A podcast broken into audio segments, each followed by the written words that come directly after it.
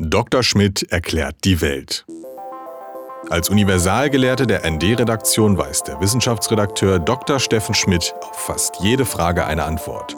Und falls nicht, beantwortet er einfach eine andere. Steffen, es gibt jetzt ja wieder Hoffnung auf die äh, sozusagen auf noch mehr Gleichberechtigung, denn die Pille für den Mann ist wieder einmal annotiert oder an, was heißt annotiert, äh, praktisch annonciert worden. Und äh, was ist das für ein Ding jetzt? Das neue, die neue Pille für den Mann? Ist doch ein altes Gerücht eigentlich. Die Idee, dass man das eigentlich machen müsste, ist schon etwas älter. Allerdings sind frühere Versuche alle mehr oder minder im Sand verlaufen.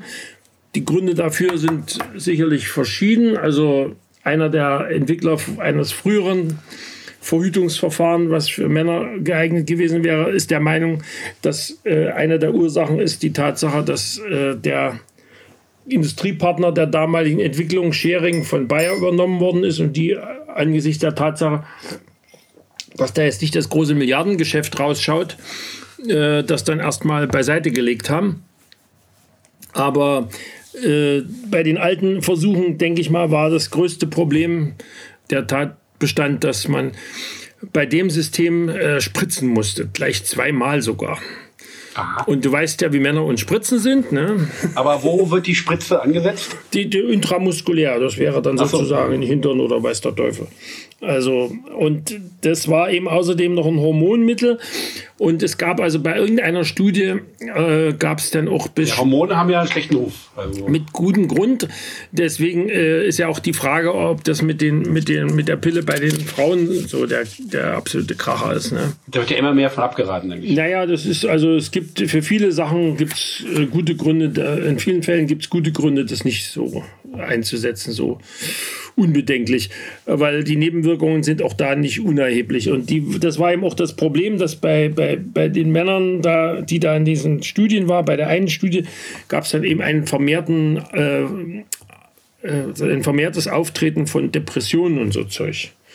Äh, also keine Ahnung, wie jetzt mehr, mehr, mehr, mehr Testosteron plus Gestagen, das ist letztere ist dann das Hormon, was auch in, den, in der Pille für die Frauen drinsteckt. steckt bei Männern depressiv macht. Aber wer weiß. Nee, aber der Witz ist, dass, dass es eigentlich schon auch 2011, was ja schon ein Momentchen her ist, also schon über zehn Jahre her, habe ich schon mal was gelesen von einer Pille, die jetzt nicht auf dem hormonellen Weg geht. Äh, das ist äh, sozusagen der eigentliche interessante Punkt an, an der, auch an der neuen Meldung dass es äh, nicht über Hormone geht, sondern dass äh, in den Prozess der Spermienbildung eingegriffen wird mit dem, mit dem, mit dem Wirkstoff.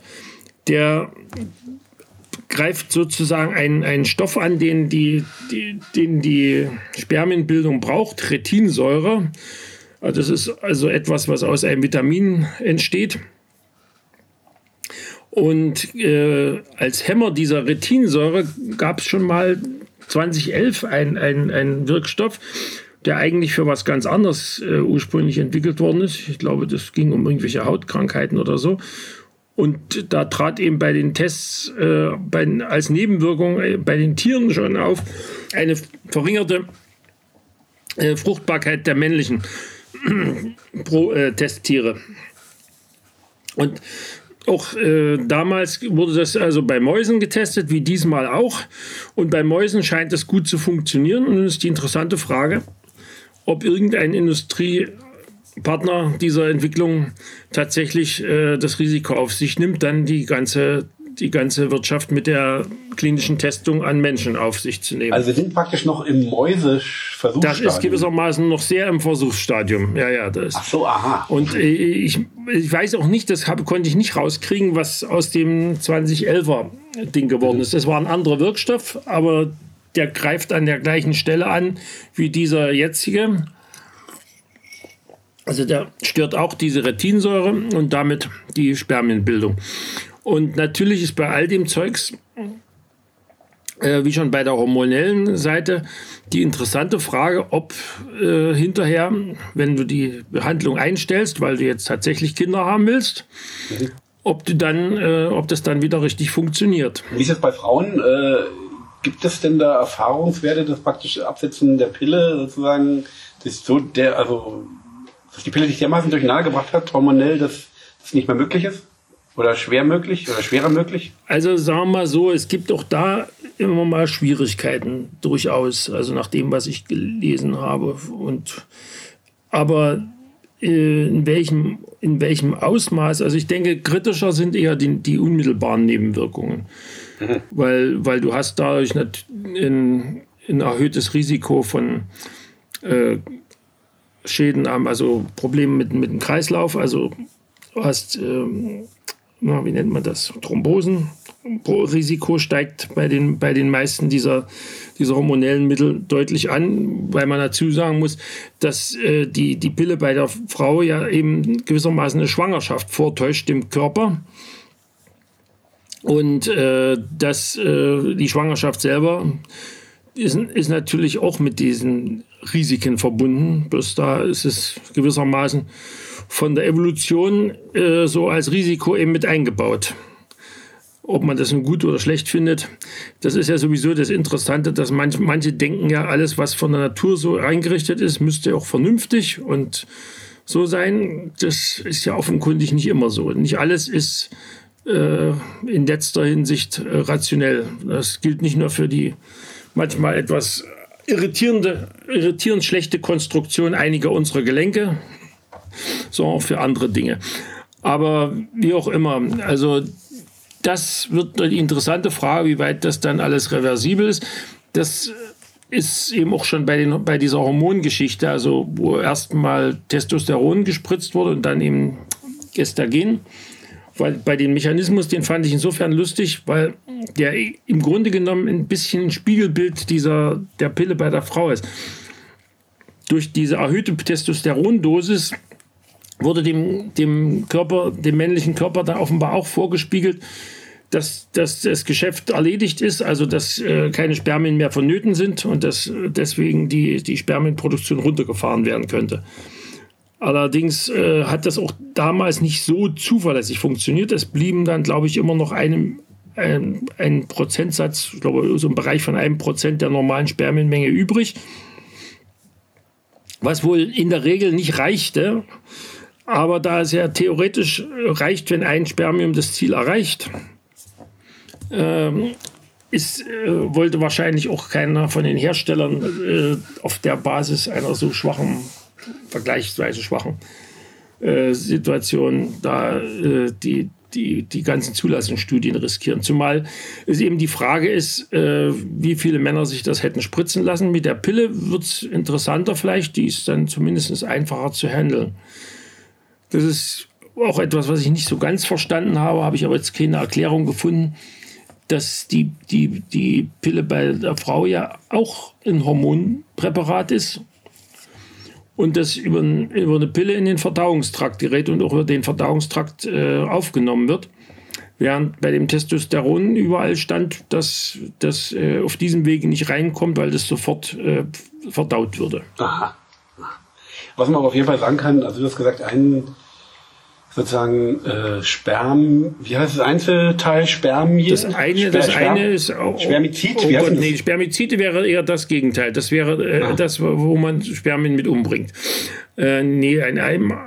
Oh Gott, ja, wie ist die Einzahl, ein wie ist die, Sperma, wie ist die Einzahl von Sp ein Spermium? Ein Spermium würde ich Spermium. Würde ich ah ja, okay.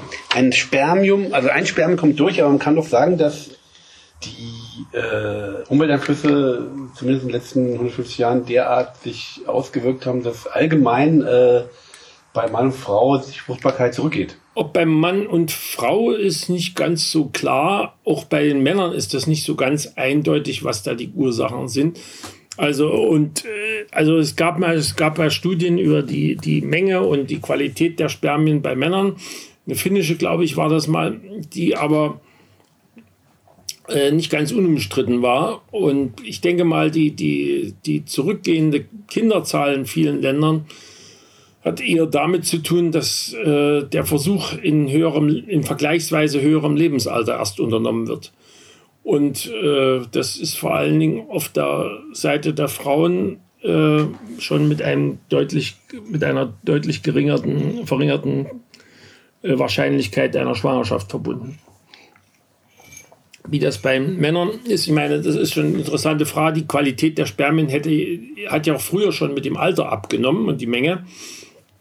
Nichtsdestotrotz hat es auch schon früher 80-jährige Väter gegeben. Ne? Ob das eine gute Idee ist, eine andere Frage. Aber die Kinder äh, sind ja nicht auch, sind, nicht, sind die nicht auch gefährdet, da irgendwie dann äh, krank zu werden oder so? Oder was weiß ich. Heißt nicht also auch, das, je älter das Spermium sozusagen, desto schlechter die Qualität, desto ungünstiger für das Nachkommen. Also das scheint mir jetzt nicht ganz so, so mhm. schlüssig, weil äh, wenn wenn es jetzt unmittelbar mit genetischen Defekten verbunden ist, die jetzt in, dem, in den Spermien auftreten, dann ist, natürlich, dann ist es natürlich schlecht für, für den Nachwuchs. Egal ob jetzt bei der, bei der Eizelle oder beim Spermium. Aber das ist nicht unbedingt raus, denn in, den Keim, in der Keimzellenproduktion sind durch, doch eine ganze Menge Reparaturmechanismen eingebaut. Und dazu kommt, dass es ja eine relativ hohe Zahl von, äh, wie das so schön fachlich dann genannt wird, oftmals Spontanaborten, also von, von Fehlgeburten im frühen Stadium schon gibt. Und äh, die, die Annahme ist doch die, dass, das in vielen Fällen dann passiert, wenn der Fötus äh, offenbar mehr als äh, mehr genetische äh, Defekte aufweist, als äh, zuträglich ist. Ob, ob das eigentlich wirklich sicher ist, kann ich jetzt auch nicht so sagen. Aber wie auch immer, äh, eine Verhütung auf der männlichen Seite wäre schon interessant, wenn sie dann wirklich zustande käme und vor allen Dingen auch bezahlbar zustande käme. Denn unlängst gab es mal wieder eine Meldung, dass also die Hälfte aller Schwangerschaften weltweit ungewollt wäre. Und offenkundig äh, haben in den meisten Ländern ja nun die Frauen das nicht in der Hand. Aber die Frage ist, ob die Männer in den Ländern dann jeweils in, in den in Kulturen, wo, wo die Männlichkeit an der Zahl der Kinder sich bemisst, ob sich das dann so äh, durchsetzen lässt. Oder ob dann das gleiche Problem auftritt wie bei den Impfungen, wo dann behauptet wurde, dass die, die Europäer und die Amerikaner diese Impfungen nur in die Welt gesetzt hätten, um die armen äh, Menschen in Afrika oder in islamischen Ländern äh, bei der Fortpflanzung zu stören. Aber gut, diesen Mythos, äh, den kann man wohl locker mal zu Nacken legen, oder? Das sollte man denken, aber wie es scheint, hält er sich. Also der ist ja alt. Okay. Aber. Da warten wir auf die Pille. Weiterhin. Da warten wir also weiter, ja, genau. Okay, das reicht auch schon.